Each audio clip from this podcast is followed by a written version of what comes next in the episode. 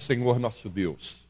Nós proclamamos um jejum para todos os trabalhadores, eles atenderam, os obreiros, os diáconos, estão e fizeram um jejum de terça para quarta, né? uma consagração ao Senhor. O óleo está aqui, mas nós não podemos fazer nada sem a palavra de Deus. E precisamos compartilhar essa palavra. E eu quero compartilhar com você uma palavra de ação, de clamor, né? uma condição de uma experiência, para que nós possamos analisar aquilo que foi o relato bíblico e verificar se não é isso também que está acontecendo na nossa vida, para aplicarmos a mesma perseverança e, assim sendo, alcançarmos a nossa vitória em nome de Cristo. Para isso, eu quero, junto com você, abrir a palavra do Senhor em Mateus, capítulo de número 15, do verso de número 21 ao verso de número 28. Evangelho de Mateus, capítulo de número 15, do verso de número 21 ao verso de número 28. O texto diz: A mulher cananeia, quantos encontraram, digam eu encontrei. Diz assim a palavra do Senhor: Partindo Jesus dali, retirou-se para os lados de Tirom e Sidom. E eis que uma mulher cananeia, que viera daquelas regiões, clamava: Senhor, filho de Davi, tem compaixão de mim. Minha filha está horrivelmente endemoniada. Ele, porém, não lhe respondeu palavra, e os seus discípulos, aproximando-se, rogaram-lhe: Despede-a, pois vem clamando atrás de nós.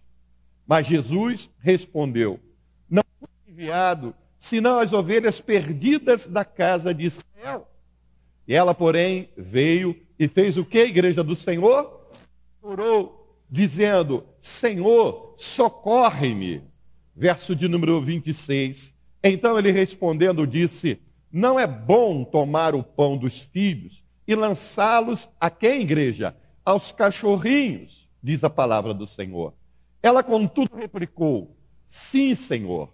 Porém, os cachorrinhos comem das migalhas que caem da mão dos seus donos. Verso de número 28 disse: Então lhe disse Jesus: Ó oh, mulher, grande é a tua fé, faça-se contigo como queres e desde aquele momento sua filha ficou sã. Diga glória a Deus, diga aleluia ao Senhor. Coloque a Bíblia sobre o banco, vamos orar.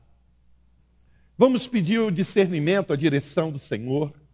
Meu Deus, nós queremos lhe pedir perdão uma vez mais pelos nossos pecados e as nossas faltas e falhas. Desejamos que a tua palavra que nós lemos seja ela de inspiração para a nossa vida. Porque cada um de nós que aqui estamos temos uma necessidade em uma determinada área que viemos apresentar ao Senhor e viemos buscar nessa noite. É noite de unção com óleo. É noite que nós cremos, Senhor, no derramar da tua presença. É noite que nós acreditamos que o Senhor tem poder para atender o nosso clamor. Então, como esta mulher, queremos também clamar. Ensina-nos, Senhor, a não desistir, mas a perseverar. Nos ajuda, Santo Deus, Talvez tenhamos pessoas que estão do outro lado, Senhor, que já clamaram tanto na sua vida e estão com um ponto de interrogação dizendo: será que o Senhor não me ouve? E o Senhor pode falar através dessa mensagem, aquietando, consolando e abençoando as nossas vidas. Faz isso, Senhor, em nome de Jesus e todos que concordam digam amém. Digam glória a Deus. Você pode dar uma salva de palmas ao Senhor? Aleluia, Jesus. Aleluia. Glória a Deus. Louvado seja o nome do Senhor. Diga para o teu irmão aí, acalma-te, meu irmão, ele ainda está presente. Diga para ele, aquieta o teu coração, porque ele ainda está presente. Podeis assentar-se em nome de Cristo Jesus. É interessante ver o discípulo do Senhor, Mateus, relatando um fato aqui, amados, que vai nos fazer pensar, refletir. O Espírito de Deus há de falar aos nossos corações. No tempo do Senhor Jesus, meu querido e minha querida irmã, havia muita situação de, de leis, de pessoas que eram puras e impuras. Existiam aquelas que eram impuras pela condição transitória, como, por exemplo, uma pessoa que tocasse numa pessoa morta, ela ficava impura até o entardecer. Mas existiam pessoas que eram consideradas impuras e por isso estavam à margem da sociedade, e essas pessoas eram pessoas impuras permanentes. É o caso dessa mulher, que aqui está descrita em Mateus. Era uma mulher que era considerada para o judeu como impura, porque ela não era judia, ela não era israelita, ela era gentílica, ela era de outra região que não adoravam a Deus e que adoravam vários outros deuses. Então, aqui Mateus começa a discorrer nesse sentido do texto, colocando para nós essa diferença cultural. Nós vivemos em um país que não muito diferente de lá, né, dos judeus, nessa cultura, cultura de coisa pura, coisa impura, pessoa pura, pessoa mais perto de Deus, pessoa mais longe de Deus, pessoas que eu posso me relacionar, pessoas que eu não posso me relacionar por condição religiosa. Nós também vivemos alguns momentos em que há alguns preconceitos. Eu me lembro muito bem que quando eu comecei a trabalhar com a idade de 11 anos e já tinha carteira assinada com 11 anos, as pessoas me faziam levar pacotes em Caraí. Então eu saía de Niterói e levava aqueles pacotes de ônibus, chegava em Caraí, pegava aqueles prédios, entrava, e eu gostava daquilo, irmão, porque além de ficar longe um pouco da loja, das, da loja que eu trabalhava, né, que meu pai trabalhava, eu podia me deslocar e em Caraí eu via as praias, eu ficava ali maravilhado, eu via os prédios, ainda chegava, entregava o pacote e recebia uma gorjeta. Aquilo era fascinante, né, para mim. Mas havia certas situações que, quando eu entrava no prédio com aqueles pacotes, o porteiro me barrava e dizia assim: por aí não, que esse elevador é um elevador social. Eu dizia: o que, que tem? Eu também sou social. Ele dizia: não, o senhor está carregando aí pacote. Pacotes carrega no outro elevador. Eu achava aquilo constrangedor. Eu dizia: engraçado, só porque mora aqui na praia, eu moro lá perto daquela casa barrenta, né? O pessoal tem aí esses prédios e, e eu não posso entrar aqui ou ali? Talvez você tenha algum relato aí na sua vida de algum tipo de preconceito que você sofreu, que você passou. Mas lá era um preconceito ferrenho. Mateus está aqui descrevendo algo que era preconceituoso, de alguém impuro chegar perto de alguém que era considerado puro. E Jesus quebrava essas barreiras. Jesus sempre é, ultrapassou esses limites, esses obstáculos.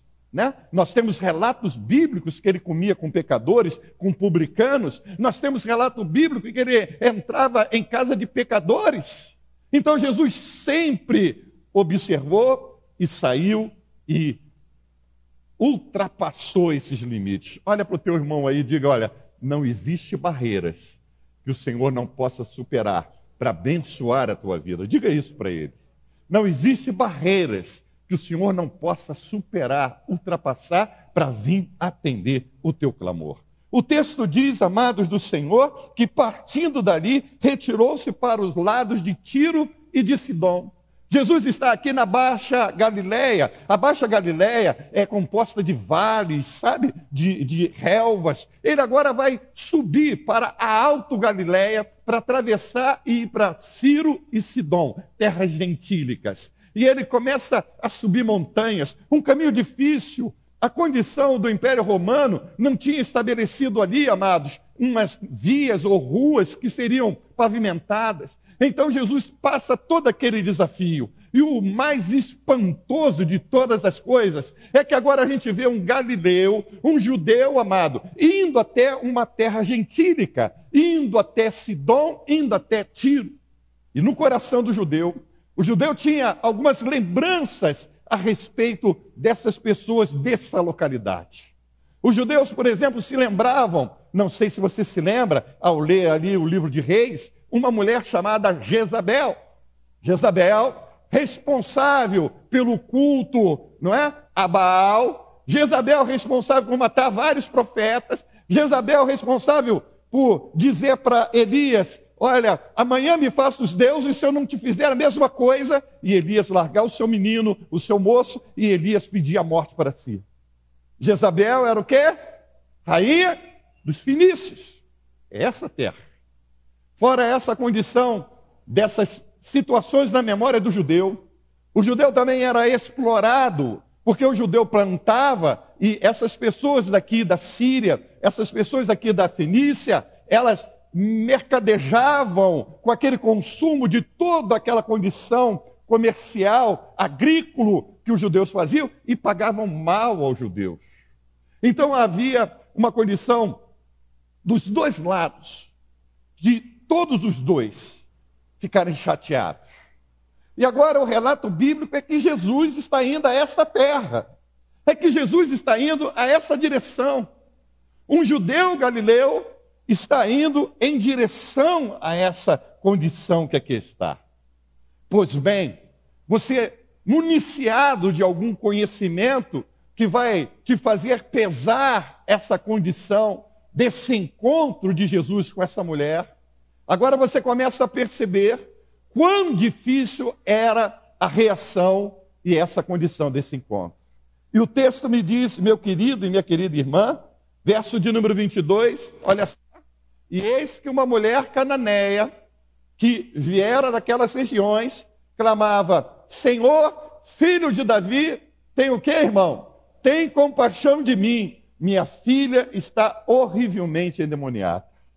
Agora a gente vê os discípulos caminhando, os discípulos indo para essa terra, e uma mulher dessa região, uma mulher dessa terra, se aproximando de um judeu, uma mulher que é finícia, uma mulher que não é israelita, e ela ainda é mulher, e ela vem clamando em alta voz, ao ponto de despertar sentimentos naqueles doze discípulos, dos discípulos dizerem: Senhor, despede. Os discípulos estão dizendo: Olha, ela está vindo aí. Ela está vindo querer falar com o Senhor e o Senhor não está dando a mínima. Ela está vindo para falar com o Senhor e o Senhor está aí, olha, sem dar a ela atenção. Então, Senhor, faz uma coisa: que o Senhor venha despedir, que o Senhor venha dizer: Eu não vou atender. Olha, discípulo, manda ela embora. Olha, discípulo, faz como barreira. Olha, discípulo, coloca para fora, porque essa mulher, ela não é para poder ser atendida. Você já percebeu que às vezes é dentro da própria igreja que a gente sofre oposição? Você já percebeu que muitas das vezes a gente sofre, amados do Senhor, as maiores críticas de quem está mais perto da gente? E quem está mais perto da gente não são as pessoas lá de fora, é dentro da igreja. Você já percebeu isso? Pessoas, às vezes, que não observam e não valorizam o seu trabalho, a sua entrega, a sua busca, e as pessoas querem criticar você. Olha o que os discípulos estão dizendo meu querido e minha querida irmã. Verso de número 23, coloca aí para mim, telão, por gentileza. Verso 23, diz assim a palavra do Senhor: Ele, porém, não lhe respondeu palavra, e os discípulos, aproximando, fizeram o que, igreja? Pediram, Jesus, dá, dá um jeitinho aí? Não. Sabe o que significa a palavra rogar? Senhor, por favor, manda embora. Senhor, a gente não aguenta mais essa mulher clamando, essa mulher pedindo, o Senhor não vai atender, ela é Ciro Finícia, ela é cananeia, ela veio de longe, nós somos judeus, ela é impura, nós somos puros, bota para fora, Senhor. Manda a gente pegar pelo braço e jogar ela lá fora. É isso que eles estão fazendo. Rogando. Olha a oposição dentro da própria igreja. Olha a oposição dentro dos próprios discípulos. Tem gente que não se sensibiliza com a tua dor. Tem gente que não se sensibiliza com a situação que você está passando. E por não sensibilizar, ainda critica. Ao invés de ajudar, estender a mão, ainda fala, ainda contra. Dá uma olhada para esse santo de Deus e diga para ele: ó, você é igreja, você não é oposição. Você tem que estender a mão e tem que ajudar. Embora você não concorde, mas ajude em oração. Diga para ele: ajude em oração. Ele, porém, lhe respondeu a palavra, e os seus discípulos, aproximando, rogaram: Despede-a, pois vem clamando atrás de nós. Senhor, a gente não está mais aguentando essa mulher. O senhor não vai atender ela? Manda ela embora. Manda ela embora. Né? Mas a mulher fazia o quê? Hã? Perseverava. Diga para esse santo aí: não desista, persevera. Não desista, persevera, meu irmão. Sabe? Não desista, persevera. Ela não tinha dinheiro, ela não tinha direito algum, mas ela está atrás do seu milagre. E ela sabe no seu coração que ele é a pessoa que pode resolver. Ela sente isso. Foi por isso que ela veio, por isso que ela saiu, por isso que ela foi ao encontro do Senhor. Por isso, amados do Senhor que está aqui, em meio a essa dificuldade, ela não olha para as limitações, ela não olha para as barreiras, ela deslumbra a solução divina, ela deslumbra a solução que está ali diante dela. Que aquele que ela está clamando, ele tem poder para resolver. Meu irmão, minha irmã, nesta noite, aquele que tem poder para solucionar, já está aqui com a sua palavra. E pode abençoar a tua vida, pode te tocar. Insista, creia, né? Ela sabia dessa condição e ela está aqui ela sabia que Jesus tinha poder para reverter essa situação. E ela se coloca, ela suplica, ela roga, ela está aqui insistindo. Olha, e depois que ela insiste, depois que tem um toque dos discípulos, Jesus diz, e Jesus, ele vai responder. Mas olha só, como é que ela vem clamando, clamando, clamando. O versículo de número 22, volta lá para mim, telão, por gentileza.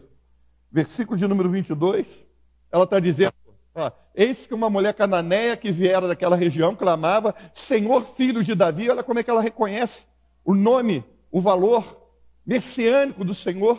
Filho de Davi, tem compaixão de mim. Minha filha está horrivelmente endemoniada. E Jesus está em quê? Jesus está em silêncio. Jesus não responde.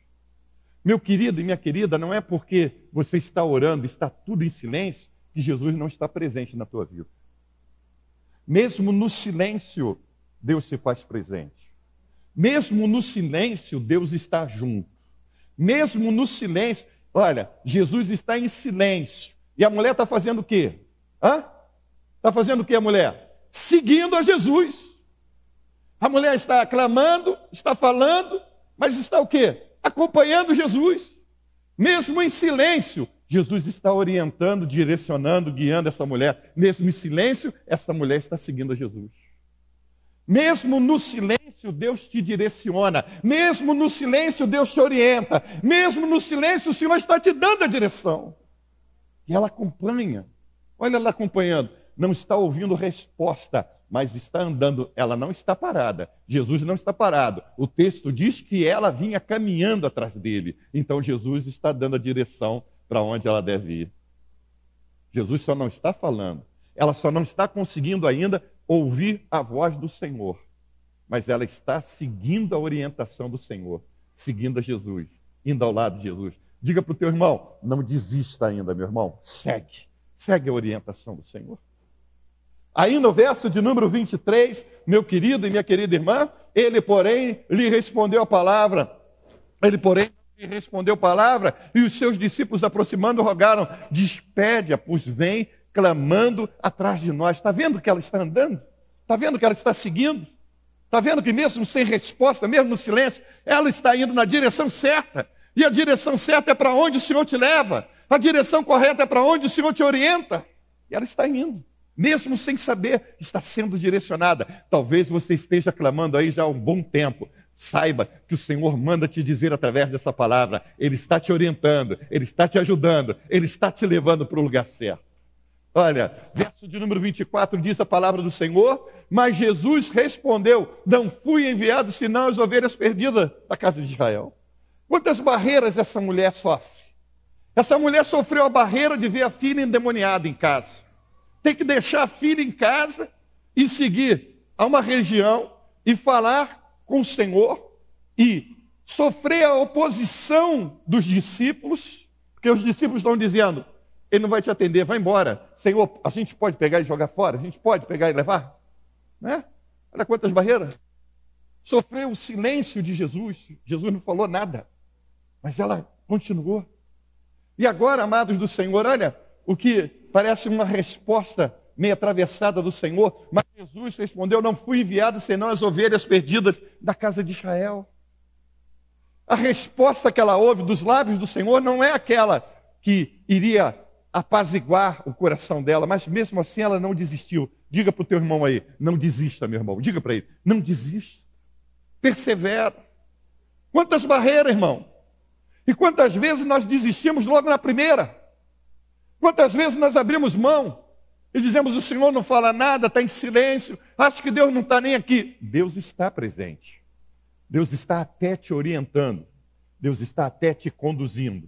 E a tua vitória vai chegar, meu irmão. Basta você crer e insistir. O silêncio de Jesus é, era uma prova de fé. Na realidade, o Senhor estava é, usando aquela situação, tanto para aquela mulher, como para os discípulos, como para nós hoje. Ao lermos esse texto, nós podemos avaliar: meu Deus, eu tenho clamado há tanto tempo e não ouço nada. E às vezes até penso que o Senhor esqueceu de mim.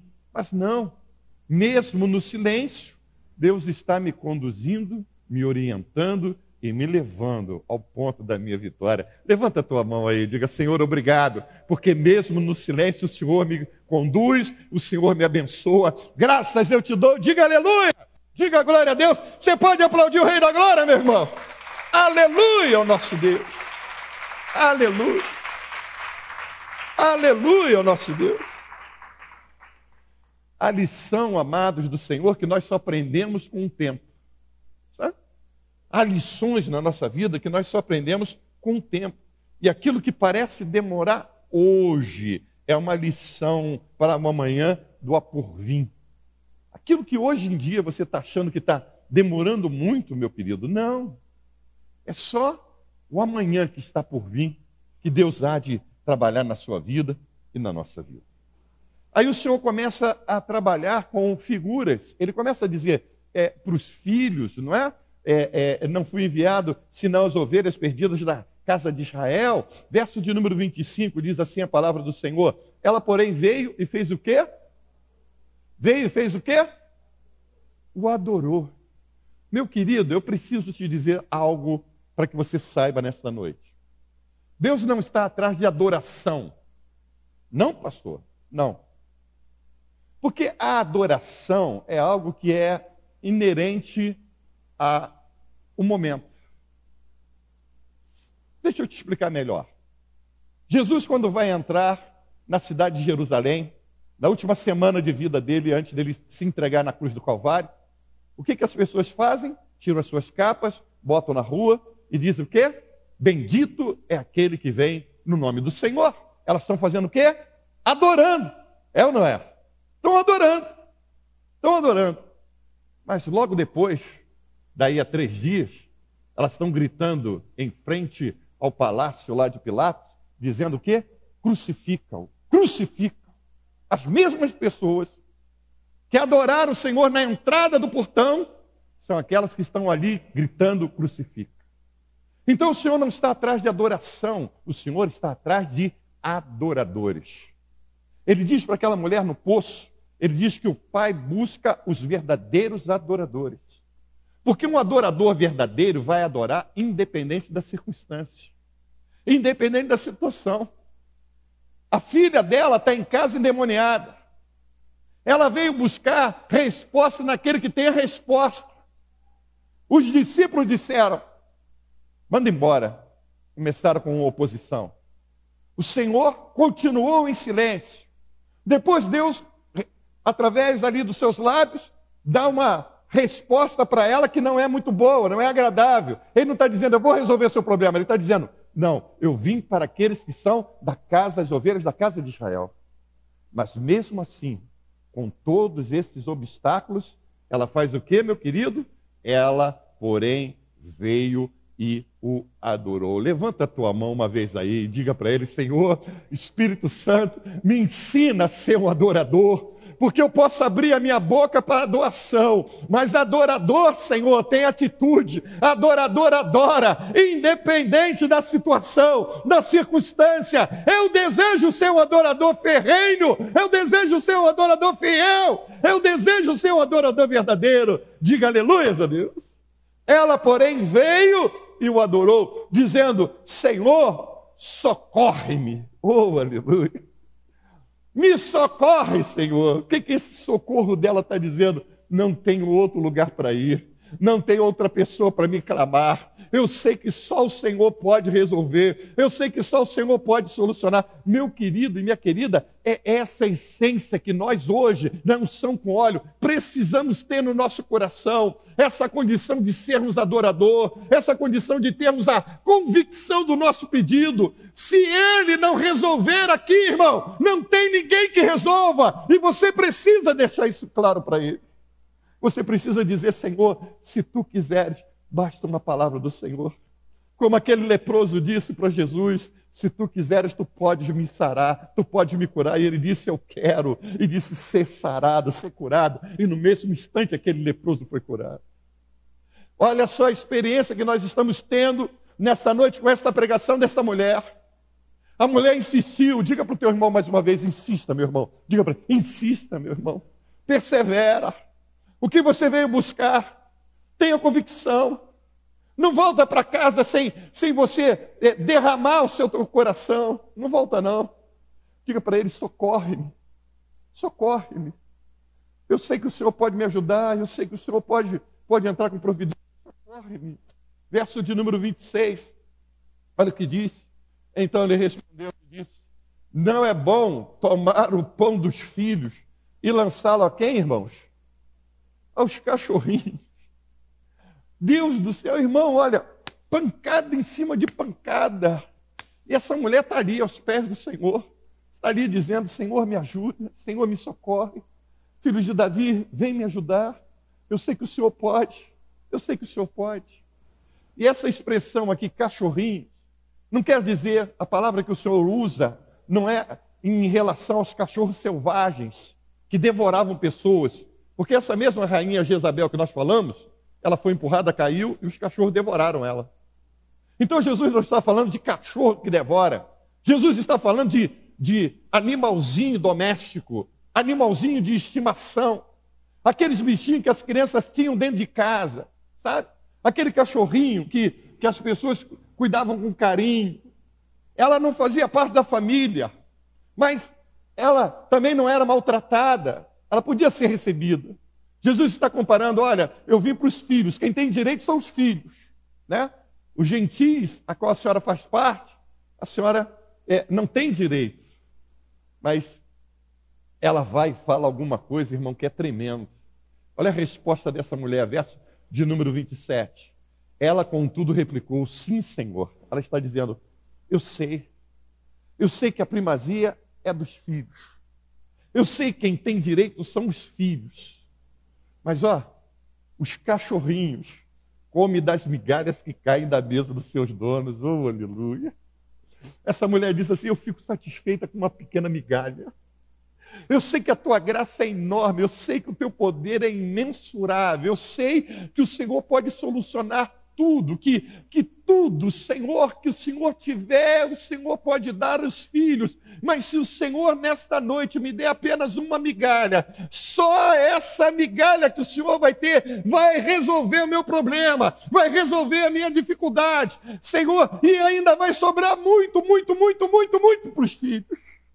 Ela disse: Eu quero só uma migalha. Eu só quero, só que o Senhor só, só me dê só uma migalha. Só. Eu creio que uma migalhazinha sua tem um poder imensurável para curar a vida da minha filha, para mudar a minha história, para abençoar a minha vida. Uma migalha do Senhor vai encher com plenitude a minha casa. É isso que essa mulher está dizendo. Essa mulher está dizendo: olha, os filhos não estão se importando. O senhor está pregando lá na Galiléia, o senhor está pregando lá em Jerusalém, eles não estão nem aí para o senhor, mas eu estou. Se o senhor me der só uma migalha, só uma atenção, só uma palavra, só um versículo, se o senhor me der apenas uma esperança, eu creio que a minha casa vai mudar, a minha vida vai mudar, a minha saúde vai mudar, os meus filhos vão ser abençoados. É isso que essa mulher está dizendo. Aí diz o verso de número 28. Olha só. Então lhe disse Jesus: Ó oh, mulher, esse, esse ó de Jesus é, é aquela condição de que você tocou no meu coração. Você entendeu. Você sabe, olha, eu estou vendo a tua fé, grande é a tua fé, faça-se contigo como queres. E desde aquele momento a sua filha ficou o quê, irmão? Ficou sã. Perseverança. Perseverança. Insistência. Entrega. Fé. Agora eu quero te dizer uma outra coisa nessa noite. Se aqueles que não são filhos recebem migalhas, e com as migalhas que eles recebem, coisas abundantes e transformadoras acontecem. Imagina para você e para mim que somos filhos. O que, que o Senhor não tem nessa noite? Se aqueles que são comparados a cachorrinhos já recebem benefício de ser transbordante na vida deles, imagina para você que é filho, porque João capítulo 1, verso de número 12, diz a palavra do Senhor. João 1, 12 mas a todos quantos receberam deles o poder de serem feitos filhos de Deus, a saber, aos que creem no seu nome. Você crê no nome do Senhor? Pergunta aí para esse irmão: você crê, meu irmão? Você crê? Então você é filho. Você é filho. Se aqueles que são considerados como cachorrinhos, as migalhas que caem das mãos do Senhor abençoa de tal forma, imagina os filhos o que não tem para a tua vida, o que não tem para a minha vida. Romanos, capítulo de número 8, verso de número 17, diz assim: Ora, se somos filhos, somos também o quê? Herdeiros. Herdeiros de quem? De Deus. E co-herdeiros com Cristo. E se com Ele sofremos, também com Ele seremos glorificados. O sangue de Cristo nos redime. O sangue de Cristo nos justifica. E agora eu e você somos filhos de Deus. Irmãos em Cristo Jesus. Cristo nos faz irmãos. E nós somos co-herdeiros com Cristo. Tudo que Cristo tem direito, Ele nos deu. Marcos, capítulo de número 16. Diz a palavra do Senhor. Olha só. Versículo 16: Quem crer e for batizado será salvo, quem, porém, não crer será condenado. Verso de número 17: Estes sinais acompanham quem? Aqueles que creem. Você crê, diga aleluia, bem alto. Diga um glória a Deus mais alto ainda. Estes sinais vão de acompanhar aqueles que creem. Em meu nome no nome de Jesus, expelirão demônios, falarão novas línguas. Verso 18: Pegarão em serpente, e se alguma coisa mortífera beberem, não lhes será mal, e se impuserem as mãos sobre os enfermos, eles ficarão curados. Eu creio. Esta igreja crê. Os diáconos creem. Os obreiros creem. Você, como membro, você crê. E todos aqueles que creem no nome do Senhor têm essa autoridade concedida. E é nessa autoridade do nome de Jesus que nós vamos impor as nossas mãos. É nessa autoridade do nome de Jesus que nós vamos ungir você. E através da tua vida nós vamos ungir a tua casa. E aquilo que você estava pensando que há muito tempo estava demorando, há de acontecer para a glória do nome do Senhor. O Senhor há de dizer nesta noite: ó oh, mulher, ó oh, homem, ó oh, jovem, ó ancião, ó meu irmão, minha irmã, ó meu filho. Você é filho, você é filha, você é herdeiro, você é co-herdeiro com Cristo Jesus. Curve a sua cabeça, feche os seus olhos. Senhor, meu Deus, aqui nós estamos. Cremos no teu santo e maravilhoso nome. Jesus, Jesus, Jesus, filho de Davi. Tem compaixão de nós, meu Pai. Como igreja do Senhor, nós nos submetemos a Ti, ao Teu senhorio. Como igreja do Senhor, nós compartilhamos da Tua palavra. Como igreja do Senhor, nós queremos levantar nossa voz em oração.